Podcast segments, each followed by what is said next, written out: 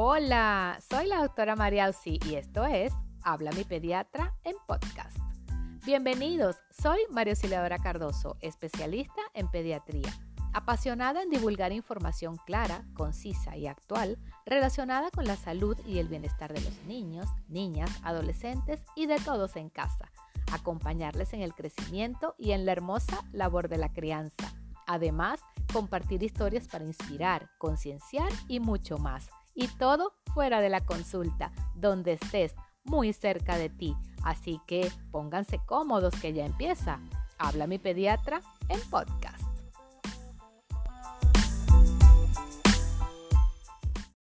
Bienvenidos a este segundo episodio y de qué tema se trata, pues ya les cuento.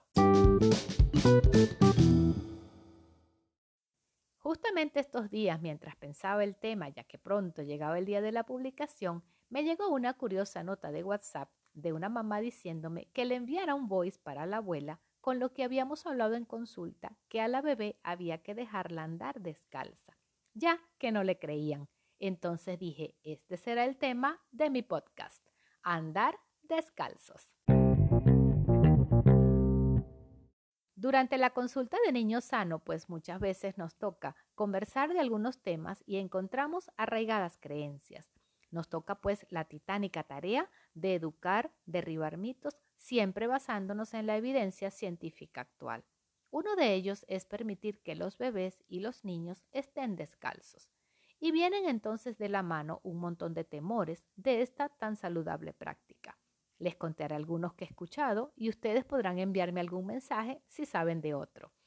Creo que el más común es que el niño se va a resfriar, que se enfermará. Y les aclaro de una vez, los virus no entran por los pies, no son los culpables del resfriado ni los mocos recurrentes. Hay la tendencia a creer que todos los males del mundo van a entrar por los pies del bebé. Y les cuento algo curioso que me pasó hace días.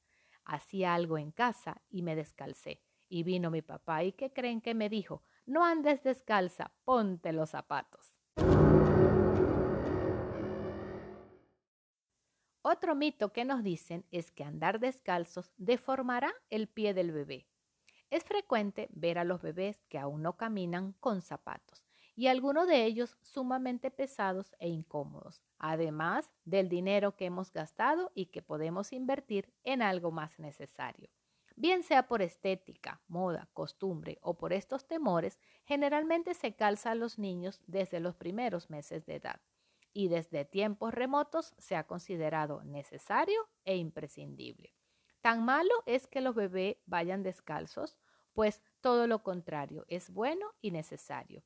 Toma nota, ya que contrariamente a lo que pueda pensar, es muy positivo para su salud. Se les debe dejar andar descalzos, por supuesto, siempre en un entorno adecuado y protegido, porque favorece el desarrollo en varios aspectos. Uno es el desarrollo sensorial. Por los pies, los bebés reciben muchísimos estímulos del mundo que los rodea, más aún del que reciben por las manos. Les llega información de posición, movimiento, de las diferentes texturas, temperatura, en fin, todo lo que brinda la superficie por la que se anda. También ayuda a desarrollar fuerza muscular, coordinación y equilibrio. Conclusión, andar descalzos favorece su neurodesarrollo.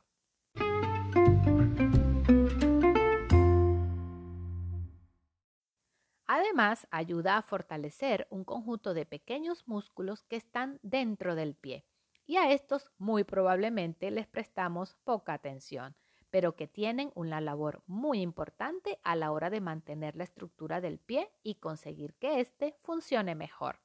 Asimismo, los pies del bebé poseen una almohadilla grasa en la planta, que les confiere un aspecto gordito y aplanado, pero que va desapareciendo con el tiempo al andar descalzos. Entonces contribuye a un mejor desarrollo del arco plantar y así evitar el pie plano.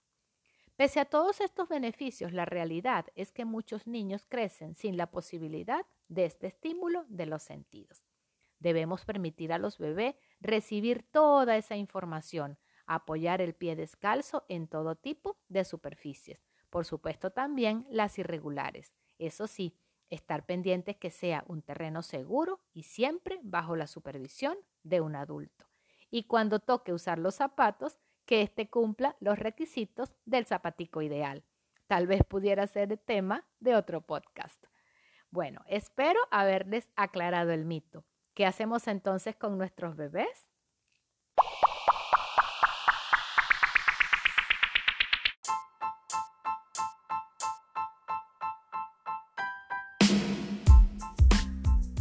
Y hasta aquí nuestro encuentro de hoy. Me pueden dejar algún comentario, darme ideas o qué tema les gustaría.